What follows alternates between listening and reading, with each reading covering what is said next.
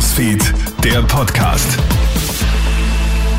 Hallo, du hörst zu unseren Krone-Hit Nachrichten-Podcast. Vielen Dank fürs Einschalten. Hier ein kleines Update. In Österreich infiziert sich täglich mehr als ein Mensch mit dem HIV-Virus. Das zeigen Zahlen am heutigen Welt-AIDS-Tag. Im Vorjahr haben mehr als 400 Menschen in unserem Land eine HIV-positive Neudiagnose erhalten.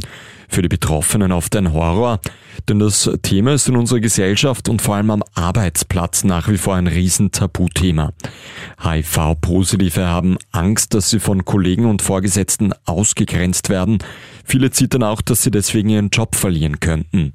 ÖGB-Arbeitsrechtsexpertin Martina Lackner. Prinzipiell ist es so, dass man in Österreich gekündigt werden darf ohne Angaben von Gründen. Ja, das muss der Arbeitgeber mir nicht sagen. Sollte er aber erwähnen, dass ich gekündigt bin aufgrund einen HIV-positiv oder eine AIDS-Erkrankung, kann ich mich dagegen auch wehren. Dazu gibt es Instrumente. Nach zehn Wochen mit mehreren Warnstreiks haben sich die Metaller gestern auf einen neuen Kollektivvertrag geeinigt. 8,6 Prozent Lohnerhöhung gibt es für alle Angestellten der Metallbranche. Durch eine Staffelung bekommen alle mit einem Gehalt von weniger als 4.200 Euro brutto sogar eine Erhöhung um 10 Prozent. Die Einigung gilt jetzt einmal für zwei Jahre. Im kommenden Jahr soll das Gehalt an die Inflation angepasst werden.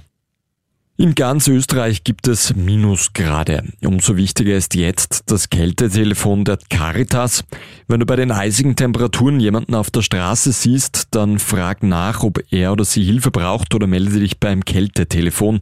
Das kann nämlich Leben retten. Die Nummer des Kältetelefons, die findest du online auf der Homepage der Caritas. Und wenn du heute Abend oder Nacht genau schaust, dann könntest du vielleicht Nordlichter über Österreich sehen.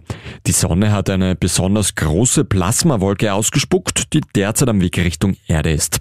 Sobald die Teilchen auf unseren Planeten prallen, lösen sie die wunderschönen tanzenden Polarlichter aus. Der Sonnensturm dürfte stark genug sein, damit du das Schauspiel auch über Teilen Österreichs beobachten kannst. Allerdings muss natürlich auch das Wetter mitspielen. Das war der Kronet Nachrichten Podcast. Danke fürs Einschalten und bis am Nachmittag. Krone Hits, Newsfeed, der Podcast.